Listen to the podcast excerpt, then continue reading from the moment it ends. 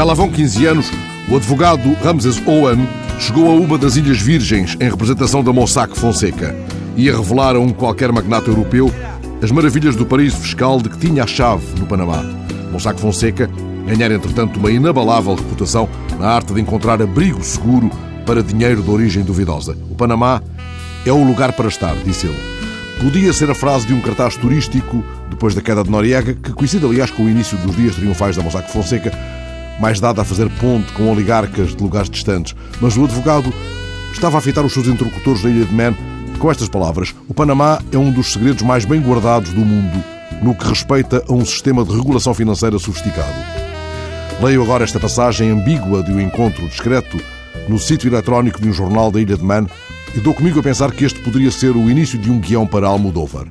O guião acolheria personagens reais, citadas nos 11 milhões de documentos dos papéis do Panamá.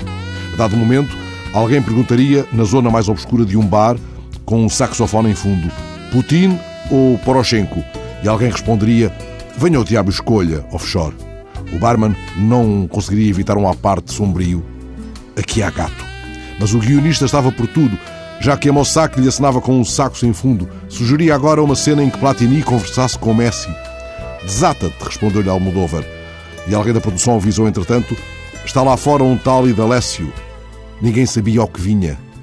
Almodóvar fez um gesto de enfado, estava muito intrigado com o saxofonista. Não era rabo de fora daquela história. Mais tarde, o guionista percebeu o engano. Aquela música soara no Teatro Balboa, no Panamá, no mesmo ano em que o homem da Mossack descrevia aos interlocutores das Ilhas Virgens o melhor lugar do mundo para estar. Mas o saxofonista era agora um fantasma, um mau augúrio.